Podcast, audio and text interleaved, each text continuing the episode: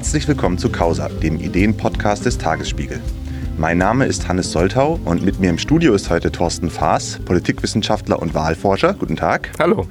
Er ist Professor im Bereich politische Soziologie der Bundesrepublik Deutschland am Otto-Suhr-Institut für Politikwissenschaft an der FU in Berlin. Nun ist es eine Woche her, dass die Europäer gewählt haben. Danach wurde viel über die Ergebnisse diskutiert.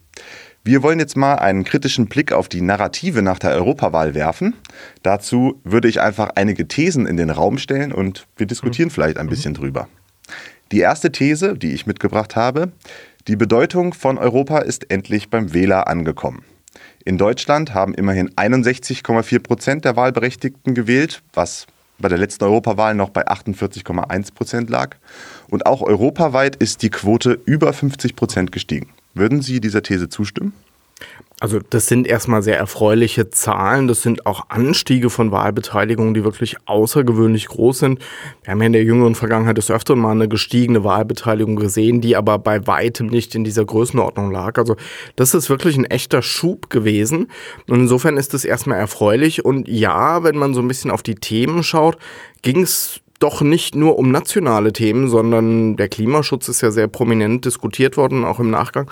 Sicher ein prototypisches Beispiel für ein übernationales, ein internationales europäisches Thema und auch die Debatte um Spitzenkandidaten, die wir jetzt in der Woche nach der Wahl auch nochmal sehr intensiv sozusagen mitbekommen bei der Frage, wer wird der nächste Kommissionspräsident. Auch das ist eine Frage, die eben genau nicht national ist. Also ja, ich würde zustimmen, das war wahrscheinlich die europäischste Europawahl, die wir je hatten. Sie haben es ja eben schon angesprochen, äh, das Thema Klima war ja sehr präsent, vor allen Dingen in Deutschland. Ähm, wird jetzt auch die europäische Politik grüner werden? Also kann man mit einem ökologischen Bewusstsein in Zukunft auch auf europäischer Ebene Wahlen gewinnen? Also die Grünen sind erstmal in Deutschland, aber auch europaweit wirklich die, mit die größten Sieger dieser Europawahl sind in ganz vielen europäischen Ländern auch dort, wo sie vorher traditionell nicht verankert waren, zweistellig geworden. Also wirklich ein großer Erfolg für die Grünen. Bei dem Klimaschutz muss man schauen. Ähm, wir wollen ja so ein bisschen Narrative auch kritisch hinterfragen. Ja, mit Blick auf Deutschland haben wir diese Zahl am Wahlabend gesehen. 48 Prozent sagen, Klimaschutz war für sie wahlentscheidend. Aber, und das ist zum Beispiel so ein bisschen untergegangen, 43 Prozent haben auch gesagt, soziale Sicherheit, eigentlich ein sehr klassisches sozioökonomisches Thema, war für sie wahlentscheidend. Darüber redet aber kaum jemand diese Woche, sondern wir reden über Klimaschutz. Also insofern ein bisschen Wasser in den Wein, den Klimaschutzwein, wenn man so will, äh, an, an erster Stelle. Und zweitens muss man auch sagen, Klimaschutz ist typischerweise so ein Thema, wo niemand sagen wird, ich bin dagegen. Ich mhm. bin nicht dafür, das Klima zu schützen. Aber die spannende Frage ist natürlich, wie weit sind Leute bereit, auch wenn es um Zielkonflikte, Trade-offs geht, auch vielleicht persönlich ähm, auf bestimmte Dinge zu verzichten, Steuern zu zahlen oder ähnliches, da steht der ultimative Beweis noch aus, wie weit die Bereitschaft, das Klima zu schützen, da dann auch wirklich reicht. Ich bin gespannt, was daraus sich entwickelt. Ganz klar scheint mir das Stand heute noch nicht zu sein. Und äh, würden Sie sagen, wir haben hier so ein bisschen eine verzerrte Perspektive darauf? Ja, also wir, es ist ganz schwierig, ähm, jenseits vielleicht dieses Klimaschutzthemas und selbst dort wird man große Unterschiede im Detail finden, aber es ist insgesamt sehr, sehr schwierig, so einen gesamteuropäischen Trend abzulesen, wenn man sich die Wahlergebnisse im Detail anguckt. Dann gibt's Länder, da haben Sozialdemokraten gewonnen, dann gibt's andere, wenn Sie an Frankreich denken, da lag Marine Le Pen vorne. Also die, die, die nationalen Wahlergebnisse fügen sich nicht unbedingt zu einem eindeutigen gesamteuropäischen Trend zusammen. Umso schwieriger wird es jetzt natürlich, diese verschiedenen nationalen Wahlergebnisse zusammenzuführen. Mit Großbritannien noch, nochmal so eine besondere Fußnote oder ähm, Ironie des Schicksals an der Stelle. Und das macht die Verhandlungen gerade auch so schwierig, dass die Staats- und Regierungschefs, aber dann eben auch das Europäische Parlament am Ende doch zu einem gemeinsamen ersten Schritt Personalvorschlag, aber damit verbunden natürlich auch inhaltlichen Tableau zusammenfinden müssen. Da darf man gespannt sein, was da passiert. Über einen gesamteuropäischen Trend müssen wir auf alle Fälle nochmal sprechen, nämlich die Frage des Rechtsrucks. Mhm. Äh, vor der Wahl wurde ja viel befürchtet, dass es äh, zu eben diesem Rechtsruck kommt. Nun haben die drei rechtspopulistischen und nationalistischen Fraktionen zusammen lediglich 18 Sitze gewonnen. Kann man sagen, dass dieser Rechtsruck ausgeblieben ist? Ja, ist erstmal interessant, weil es viel nochmal uns darüber sagt, wie wichtig Erwartungen sind. Und tatsächlich gab es ja so ein sehr dramatischen Blick auf diese Europawahl, dass quasi nur, jetzt mal sehr zugespitzt formuliert, nur rechte, rechtspopulistische Parteien als Sieger aus dieser Wahl geradezu hervorgehen müssten. Und ganz so ist es dann doch nicht gekommen. Das Ergebnis der AfD in Deutschland ist gut, zweistellig, das darf man nicht vergessen, aber liegt eben unter dem Ergebnis der, der Bundestagswahl etwa aber wenn Sie auf der anderen Seite sehen, in Frankreich, Marine Le Pen, in Italien, Lega Nord, natürlich haben sie dort starke Ergebnisse, die man auch sehr, sehr ernst nehmen muss.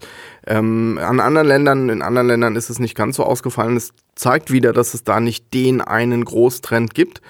Aber trotzdem merken wir natürlich die Konsequenzen schon mit Blick auf das Europäische Parlament, denn die frühere sogenannte Große Koalition, die das Europäische Parlament seit 1979 wirklich geprägt hat aus Sozialdemokraten und Christdemokraten, die haben erstmals keine Mehrheit. Das hat auch was mit den Grünen und ihrem guten Abschneiden zu tun, aber es hat ohne Zweifel auch mit dem guten Abschneiden rechter, rechtspopulistischer Parteien zu tun. Die EVP und die Sozialdemokraten haben keine Mehrheit mehr. Klassische Volksparteien scheinen also auch auf europäischer Ebene abgemeldet zu sein. Würden Sie diese These auch unterstützen?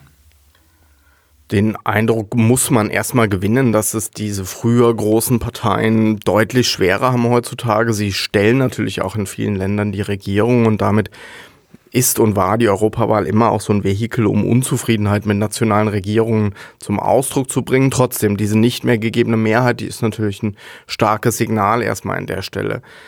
Mit Blick auf Deutschland diskutieren wir das ja auch, das Ende der Volksparteien. Ich bin da ehrlich gesagt nicht so ganz sicher, ob man das so eindeutig schon konstatieren kann, denn Fakt ist eben auch, dass Union und SPD die beiden GroKo-Parteien sind, so dass wir hier einfach zwei mögliche Erklärungen für das derzeit schlechte Abschneiden haben, nämlich Ende der Volkspartei, dann wäre es nicht umkehrbar, mhm. oder eben große Unzufriedenheit und die ist sehr, sehr groß mit der GroKo.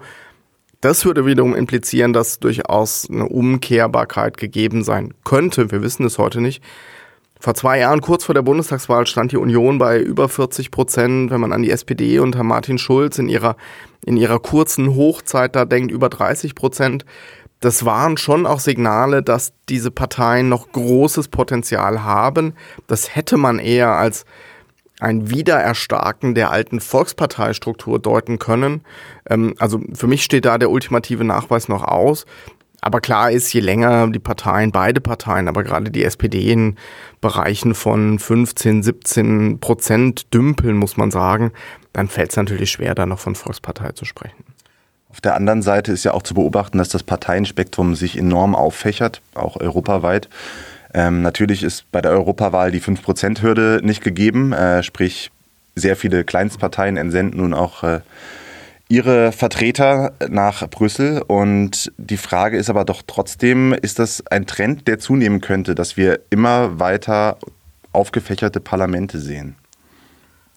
Die, die Zahlen, wenn Sie Landtage in Deutschland anschauen, wenn Sie den Bundestag anschauen, natürlich, wenn Sie auch das Europaparlament anschauen, dann war das noch nie zersplitterter, vielfältiger, um es etwas neutraler zu formulieren.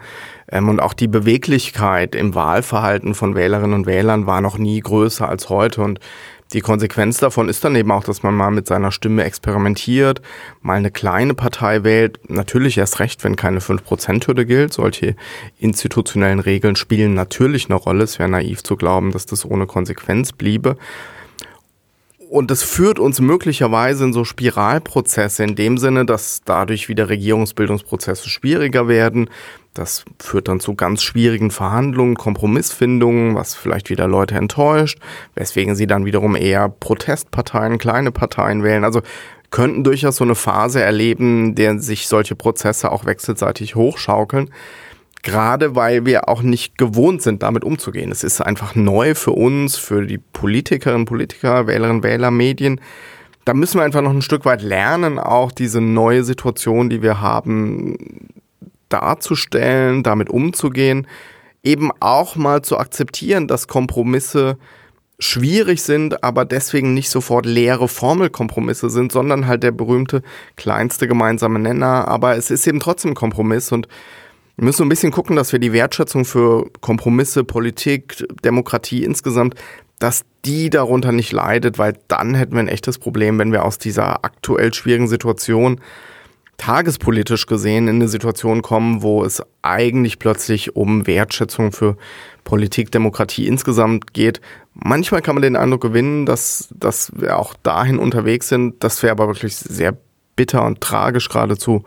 Dem muss man eigentlich entgegentreten und, und eben, um es am Kompromissbeispiel deutlich zu machen, hier auch mal einfach Wertschätzung zum Ausdruck bringen. Stichwort Wertschätzung. Äh, Deutschland hat jetzt auch eine aufstrebende Satirepartei. Äh, wahrscheinlich äh, eine der kleinen Parteien mit dem größten Achtungserfolg. Mhm. Äh, ich glaube, es waren 2,4 Prozent, äh, entsenden auch äh, zwei Kandidaten nach Brüssel. Ist das ein Armutszeugnis für die Politik? Ist das eine Chance oder eine Gefahr? Also erstmal ein sehr respektables Ergebnis, wenn Sie auf die Gruppe der Erstwählerinnen und Erstwähler schauen. Da ähm, lag die Partei, die Satirepartei, die Partei tut sich ja allein in der Bezeichnung mal so ein bisschen schwer, mhm. ähm, durchaus auf Augenhöhe mit ähm, ähm der SPD, der AfD, vielen anderen Parteien. Also da ging es ja fast in Richtung 10 Prozent. Insofern muss man das sehr ernst nehmen. Ähm, ich bin da zwiegespalten, ich will ganz offen sein. Ich äh, finde auf der einen Seite, sollte eigentlich schon jeder so ein bisschen wissen, wo er hingehört und, und Medien haben eine bestimmte Funktion, Satire, Kabarett hat eine bestimmte Funktion, Wissenschaft hat eine Funktion, Politik hat eine Funktion, aber die, die sollte man nicht unbedingt vermischen. Zugleich muss man sagen, hat Martin Sonneborn im, im letzten Europäischen Parlament durchaus auch politische Akzente ähm, zu setzen gewusst und, und hat da durchaus an manchen Stellen ähm, ähm Debatten bereichert. Äh, vielleicht um ungewöhnliche Akzente und Facetten, aber ähm, ähm, durchaus sozusagen ja Akzente gesetzt.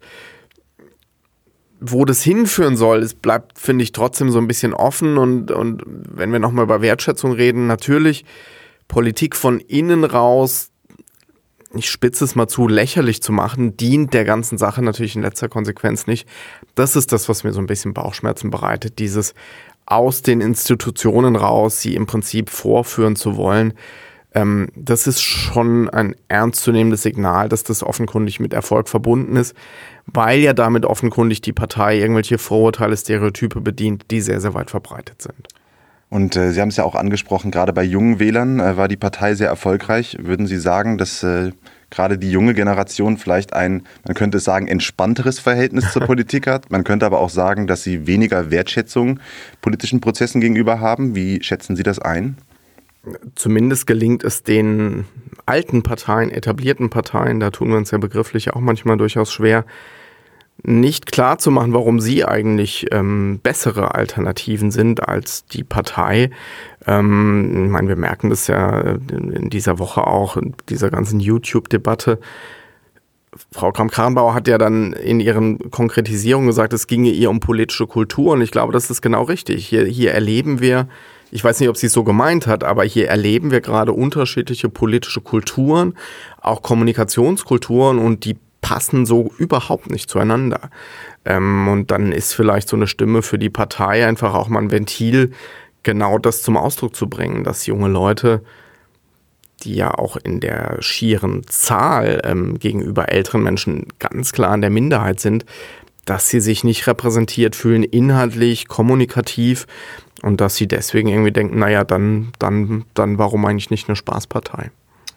Ja, Sie haben es ja eben erwähnt, äh, Viele sagen ja, ein YouTube-Star hat letztendlich der CDU einiges an Stimmen gekostet. Wird in Zukunft der Wahlkampf online entschieden? Ich glaube eher, dass wir uns von dieser Trennung offline, online so ein bisschen verabschieden müssen. Ähm, wenn man sich anguckt, ähm, Wahlwerbespots, die werden ganz selbstverständlich weiterhin im Fernsehen, im Kino, aber natürlich auch auf Facebook ausgespielt ähm, ähm, Parteien sind in sozialen Netzwerken vertreten, sind aber auch offline vertreten. Die Kampagnen sollten idealerweise integriert sein. Also ich glaube, diese Denke, es gibt online und es gibt offline, die, die, die hilft uns letztlich nicht wirklich weiter. Ähm, aber dieses YouTube-Phänomen ist ja auch ein Stück weit ein Anzeichen dafür, dass klassische Massenmedien dort einfach nicht mehr den Stellenwert, die Position haben, die sie bei älteren Menschen vielleicht mal hatten, sondern dass sich da eben alternative Kulturen, Kommunikationskulturen rausbilden. Und das macht es für Parteien natürlich insgesamt, ich meine, die Budgets sind sehr überschaubar, von denen wir bei so einer Europawahl reden. Das geht bei Union und SPD in den Bereich von 10 Millionen Euro, das klingt erstmal viel, ist aber eigentlich lächerlich wenig, wenn Sie mal die ganzen Kanäle mitdenken, die davon bespielt werden sollen. Und je weiter sich Gesellschaft da ausdifferenziert, umso schwieriger wird es natürlich auch für Parteien in all diesen Kanälen präsent zu sein. Also das, das ist eine titanische Herausforderung, eben insbesondere für einen bestimmten Typus von Partei, nämlich die berühmte alte Volkspartei, die den Anspruch eigentlich hat, alle Wählerinnen und Wähler anzusprechen und das gelingt ihnen derzeit offenkundig immer schlechter. Gleichzeitig ist ja auch eine der online-affinsten Parteien mhm. überhaupt, die Piraten, mhm. äh, mittlerweile in der Versenkung mhm. verschwunden. Äh, würden Sie sagen, dass alle deutschen Parteien da Nachholbedarf haben und dass äh, offensichtlich nicht eine neue junge Partei braucht, die da äh, eben das bespielt, sondern dass es da einfach ja, Hausaufgaben gemacht werden müssen? Ja, wir erleben ja so ein bisschen gerade in den letzten Tagen, dass jede Partei dann doch auch versucht, die wenigen jungen Politiker und Politiker, die sie haben, sehr stark in den Vordergrund zu schieben, zu rücken, eben auch zu zeigen, dass man junges Personal hat das scheint mir alles in allem die sinnvollste Strategie zu sein. Einfach auch in die Institutionen, in die Parteien rein, junge Perspektiven, junge Menschen reinzuholen. Das kann ich jetzt hier heute so locker flockig sagen. Das ist natürlich eine riesige Herausforderung, weil die jungen Menschen nicht gerade Schlange stehen, um jetzt in Parteien sich zu engagieren. Aber trotzdem sozusagen einfach diese Lebensrealitäten in die Parteien einfach mal reinzuholen, dass sie einfach auch präsent sind, dass sie vertreten sind das scheint mir doch ein vielversprechender Weg zu sein. Und so würde ich jetzt die ersten strategischen Reaktionen, die man so von Seiten der Parteien in dieser Woche nach der Europawahl gesehen hat, auch tatsächlich deuten. Die Generation YouTube äh, wurde ja auch befragt, jetzt also äh, die Erstwähler und die bis mit 20er, sage ich mal. Und tendenziell drängen diese Wähler die Politik nach links, hat man mhm. äh, den Eindruck. Also die CDU hatte bei den Erstwählern nur noch 13 Prozent, die Grünen immerhin 30 Prozent. Ähm, würden Sie sagen, das ist so ein klassisches Phänomen, dass junge Menschen tendenziell eher linker sind oder beobachten wir da jetzt wirklich eine, sagen wir mal, neue Protestbewegung, Stichwort Fridays for Future etc.? Beides würde ich sagen. Also natürlich äh, die, die, die Demonstrationen, die wir seit einiger Zeit freitags sehen, die sind bemerkenswert, auch inzwischen in ihrer Dauerhaftigkeit. Denn so eine Bewegung am Leben zu halten, ist unglaublich schwierig, immer wieder Leute zu motivieren, rauszugehen. Also das zeigt schon, dass da was Ernstzunehmendes passiert. Zugleich müssen wir einfach auch anerkennen, und es sollte ja auch niemand überraschen, die, die Wählerschaft der Union, inzwischen auch der SPD, ist älter, immer schon älter gewesen als die Wählerschaft der Grünen, die mhm. immer schon deutlich jünger gewesen ist. Da hat sich bei dieser Europawahl vielleicht noch mal ein bisschen was zugespitzt, wenn man das Wahlverhalten von älteren mit dem jüngeren Menschen vergleicht, aber in der Grundstruktur ist es überhaupt nicht neu eigentlich, sondern ein ganz, ganz bewährtes, etabliertes Muster. Insofern hilft es da vielleicht auch mal so eine gewisse Entspanntheit an den Tag zu legen. Junge Menschen, die sind einfach noch nicht in dem Maße festgelegt, die, da fehlen auch emotionale Bindungen vielleicht an Parteien und das macht ihr Wahlverhalten nochmal volatiler, würden wir sagen, beweglicher als das älterer Menschen. Aber an, da, da ist jetzt nicht nichts grundsätzlich ganz Neues, was wir so noch nie gesehen haben. Eines geht vielleicht bei der ganzen Debatte so ein bisschen unter, wenn man mal so eine Ost-West-Brille anlegt dann sieht man, dass im Osten auch die AfD durchaus bei Erstwählerinnen und Erstwählern gut abgeschnitten hat. Ähm, die Grünen sich beispielsweise dort insgesamt viel schwerer getan haben als in, in Westdeutschland. Aber auch das ist so ein Narrativ, was eigentlich nicht wirklich das Licht der Öffentlichkeit erblickt, sondern wir reden sehr stark gesamtdeutsch und faktisch damit westdeutsch über diese Wahl. Da waren die Grünen sehr, sehr stark, aber im Osten beispielsweise waren sie es nicht unbedingt. Wenn wir also etwas festhalten wollen, dann ist es mehr differenzieren, sowohl europaweit als auch in Deutschland. Als Wissenschaftler muss ich das natürlich sagen, aber ich glaube, es stimmt auch. Ähm, mein Eindruck ist, dass an so einem Wahlabend oder in der Zeit danach sich so vier, fünf Fakten wahnsinnig schnell etablieren. Die sind auch immer hochspannend. Ich will gar nicht sagen, dass die falsch sind, aber sie, sie, sie, sie akzentuieren so eine Wahl natürlich in einer bestimmten Art und Weise. Und überdecken damit vieles, was eigentlich unter der Oberfläche doch auch noch zu beobachten ist. Vielen Dank an Thorsten Faas, äh, Politikwissenschaftler und Wahlforscher. Und wir sprachen heute im Causa-Podcast über die Ergebnisse der Europawahl und was wir daraus schließen können. Danke, dass Sie hier waren. Sehr gerne.